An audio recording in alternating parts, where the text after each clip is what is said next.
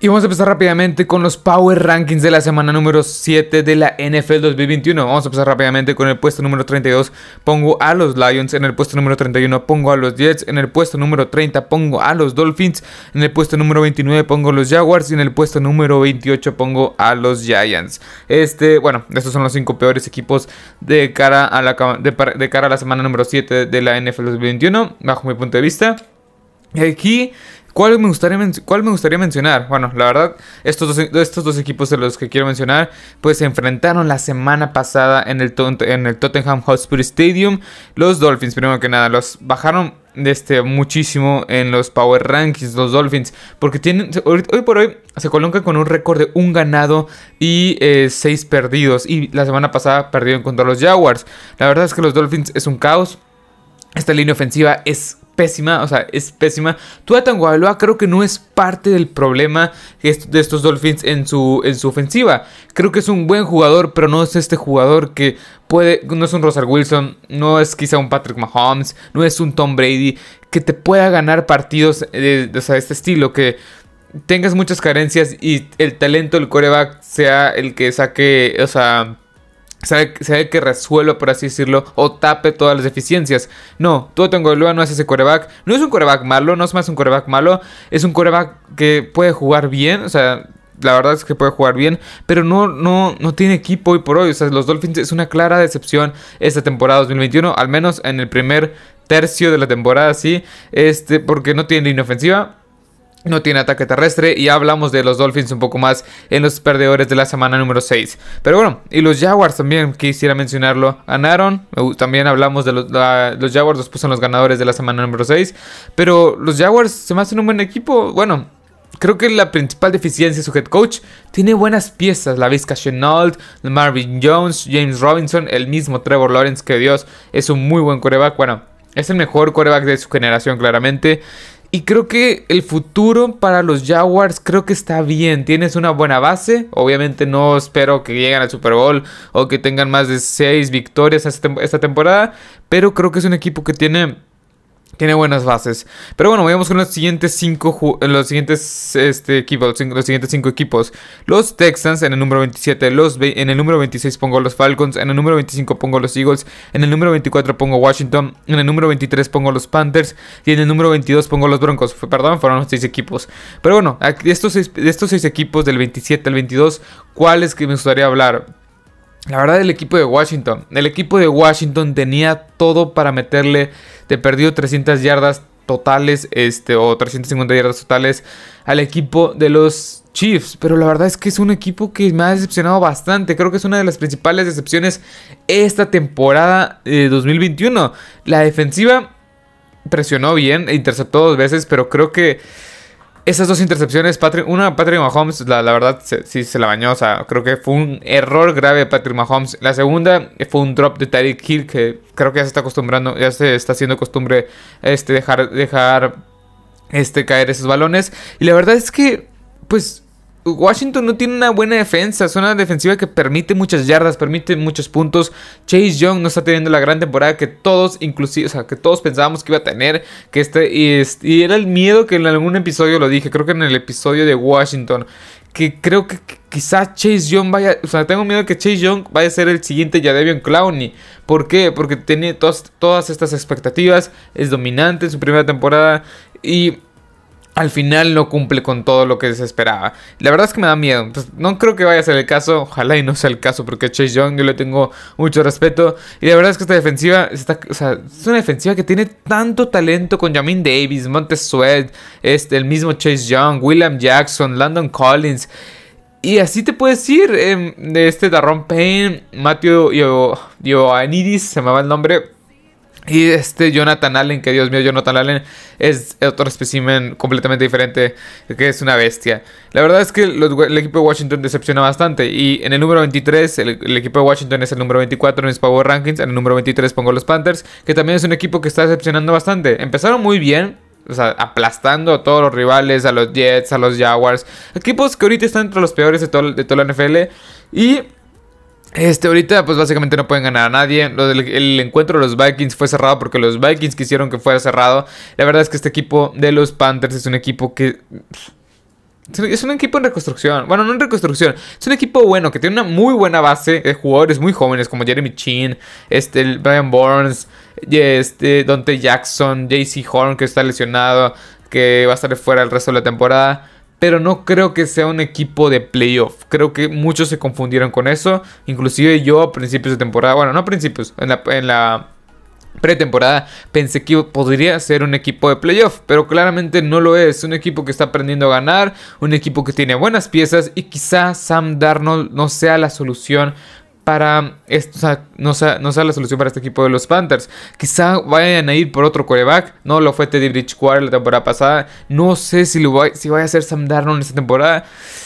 Y la verdad es que no sé, estos Panthers al final de la semana 6 y a principios de la semana 7 de esta temporada dejan muchas dudas, dejan muchas, mucho que desear. Mostraron mucha, mucha agresividad a la defensiva, mucha elusividad a la ofensiva en las primeras tres semanas, pero ya no se ha visto eso. Pero bueno, Vayamos con los siguientes 5 equipos. En el número 21 pongo los Seattle Seahawks. En el número 20 pongo a los Bears. En el número 19 pongo a los Patriots. En el número 18 pongo a los Pittsburgh Steelers. Y en el número 17 pongo a los Colts. Ok, en el número 21, los Seahawks. La verdad es que los Seahawks... Eh, no sé qué esperar. O sea, los Seahawks... Gino Smith obviamente no es Russell Wilson. Jamal Adams no es este jugador que... O sea, Jamal Adams ha estado dando mucho de qué hablar. Dios mío, o sea, es un jugador que sí, creo que se me hace un playmaker, pero no debería ser safety, quizá debería ser lanebacker o inclusive a la defensiva, pass rush.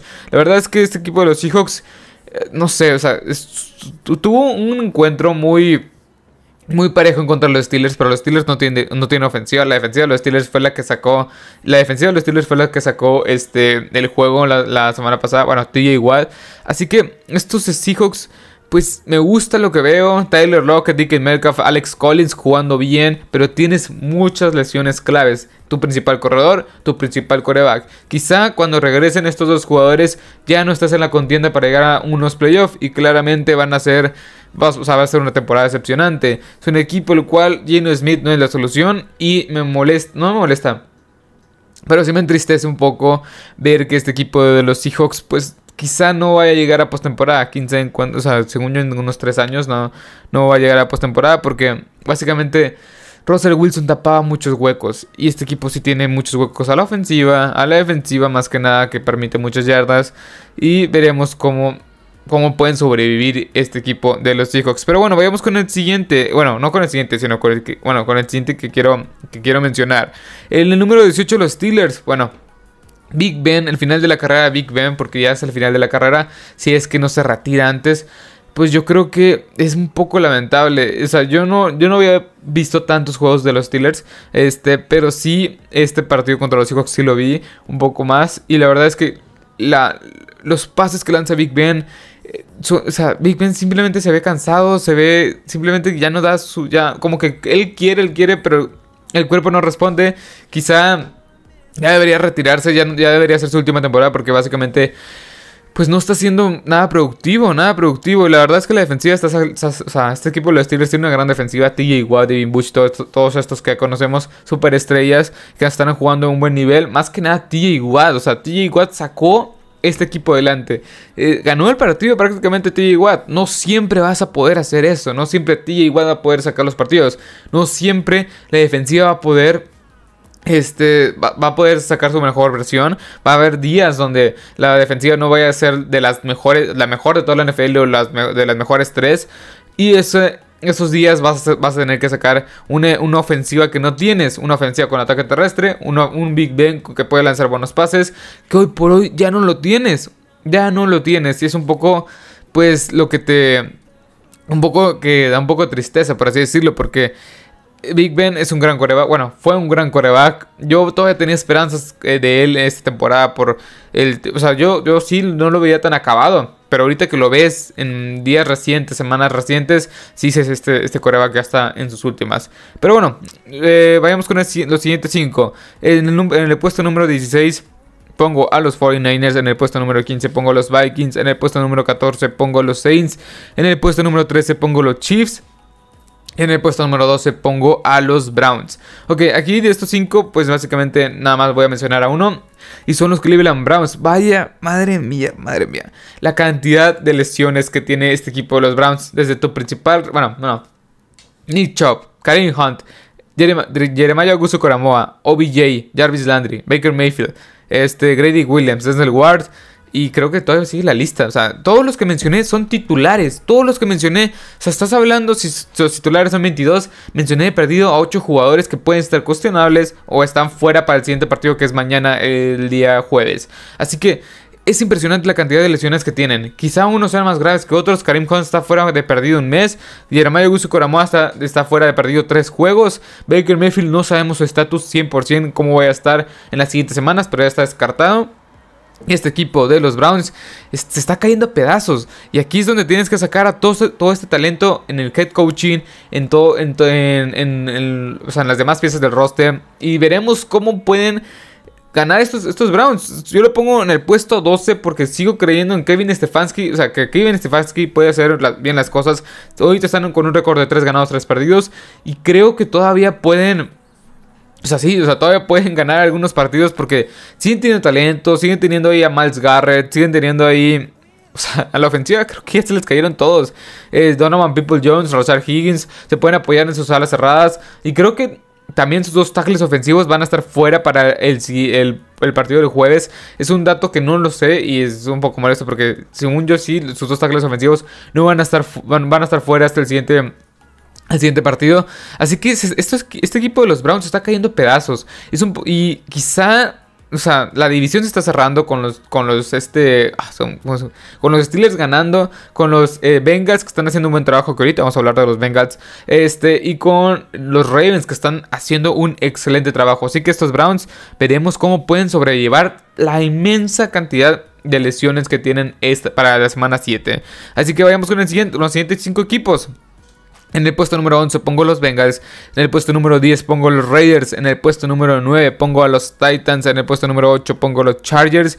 En el puesto número 7 pongo a los Bills. Y quizá muchos se enojen porque pongo los Bills en el 7. Pero bueno, eh, los Bengals en el puesto 11. ¿Qué puedo decir? La verdad me están, eh, me están sorprendiendo un poco. Creo que esta ofensiva con... No, no pensé que llamar Chase fuese a tener la temporada, el temporadón, el temporadón que está teniendo hasta esta semana 6, hasta el término de esta semana 6. La verdad es que tiene más de 500 yardas, tiene cerca de 28 recepciones, promediando más, eh, poco más de 20 yardas cada vez que, cada vez que recibe el balón, por recepción, por así decirlo. Y la conexión con Joe Burrow existe, esa, esa conexión que la verdad no pensé que fuese, que fuese a ser tan letal. La verdad es que sí vale la pena, sí valió la pena tomarlo en el, tomarlo en el pick 6 en lugar de Penny quizá, porque no se está viendo la línea ofensiva tan mal, pero quizá Penny sí hubiera ayudado un poco yo borro. Pero la verdad es que esta ofensiva luce explosiva con este, este T. Higgins, este Tyler Boyd y por supuesto llamar Chase como su principal target en los pases largos. No, ha tenido ningún, o sea, en los seis juegos que ha jugado, no ha tenido ningún partido de menos de 80 yardas. Es algo que habla muy, muy bien de este joven, bueno, sí, joven de, 21 años, receptor de LSU. Que la verdad es que me gustan los, los Bengals, los que están haciendo la defensiva Creo que la defensiva todavía le falta, pero está jugando un buen nivel. Me está sorprendiendo también la defensiva. Y creo que este equipo de los Bengals va a sorprender a varios, a varios equipos candidatos. Como fue el caso de los Packers, que quizá los Packers, pues, ellos mismos se tropezaron. O sea, ellos mismos se metieron el pie. Pero creo que van a estar bien. Eh, y el otro equipo que quiero mencionar, en el puesto número 9 pongo los Titans. Los Titans, creo que con cuatro ganados, dos perdidos y una defensiva que está jugando bien. Y una ofensiva con Derrick Henry, que Dios mío, Derrick Henry, en serio, debería ser candidatos al MVP si es que ese, si es que, si es que ese premio no se lo dan a, puros corebacks. Pero bueno, Derrick Henry está encaminado a repetir la campaña histórica de 2000 yardas. Inclusive para superar las 2100 yardas, que es, el récord de Adrian Peterson, si no me equivoco, o de Emmitt Smith, no me, no me acuerdo bien de ese de ese, de ese dato. Pero bueno, los Titans están jugando bastante bien y creo que esa es la base. O sea, Derrick Henry, play action, Julio Jones, AJ Brown y una buena defensiva. Un buen pass rush. Harold Landry también está teniendo un buen, una buena temporada. Así que vayamos con los siguientes seis. Bueno, los, mejores seis equipos de este para mí en estos Power Rankings. En el puesto 6 Pongo a los Packers. En el puesto número 5 pongo a los Dallas Cowboys. En el puesto 4 pongo a los Baltimore Ravens. En el puesto 3 pongo a los Tampa Bay Buccaneers de Tom Brady. En el puesto 2 pongo a los LA Rams. Y en el puesto 1 claramente tienen que estar los Arizona Cardinals. Pero bueno, voy aquí nada más a mencionar o a entrar a profundidad este eh, nada más en dos equipos. En el puesto 4 los Ravens. Dios mío. Dios mío, este equipo está encaminado a ser el mejor equipo de toda la NFL. Quiero ver este encuentro, no creo que se vayan a enfrentar, pero quiero ver este, este encuentro de los Cardinals en contra de los Ravens. O los Bills, los, Buffalo Bills en contra de los este, Ravens. En serio, la buena defensiva que se vio en contra de los Chargers, uno de los ataques más poderosos de la liga, este, y la ofensiva tan dinámica que lo puse en los ganadores y ahí este, profundicé más en este, en este equipo de los Ravens. Pero bueno, los Ravens me gusta mucho, Lamar Jackson está jugando un buen nivel, está bien, no tuvo el mejor partido por aire la semana pasada, pero por tierra, Devonta Freeman, Latavius Murray, Leon Bell y se me está yendo otro.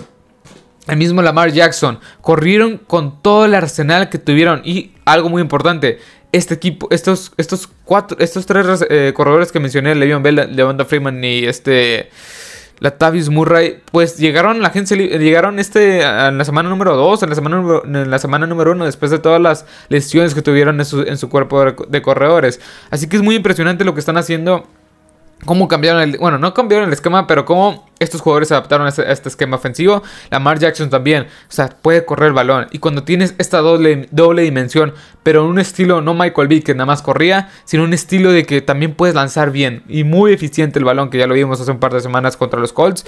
Creo que este Lamar Jackson está agarrando un nivel que nunca había visto en un coreback, que puedes correr pero puedes correr bastante bien y puedes lanzar de una manera eficiente. Mark Andrews, Marquis Goodwin y Rashad que se vio bastante bien en su regreso, bueno, en su debut en la NFL. Este equipo, los Ravens, junto con una buena defensiva, luce para o sea, luce para pretender, para pretender grandes cosas, para llegar a, a, perdido, no sé, a la final de conferencia yo los veo. O sea, me estoy emocionando muchísimo con los Ravens, más que nada por John Harbaugh como su este, head coach. Pero bueno, y el número uno, Madre mía, los Cardinals, en serio, madre mía, los Cardinals están haciendo un excelente trabajo, una grande, o sea, destrozaron, literalmente destrozaron a los Browns, lesionaron a, Baker Mayfield y lesionaron a este OBJ lesionaron a Karim Hunt. O sea, este equipo, la defensiva está jugando bastante bien. La ofensiva tan dinámica y tan explosiva con las diversas armas que tienes. Con es de Andrew Hopkins, Christian Kirk, Rondell Moore y el mismo AJ Green. De hecho, tres receptores de estos Browns, eh, perdón, de estos Cardinals superaron las 70 yardas la, la semana pasada. Es algo que hay que destacar. El buen ataque terrestre con James Conner.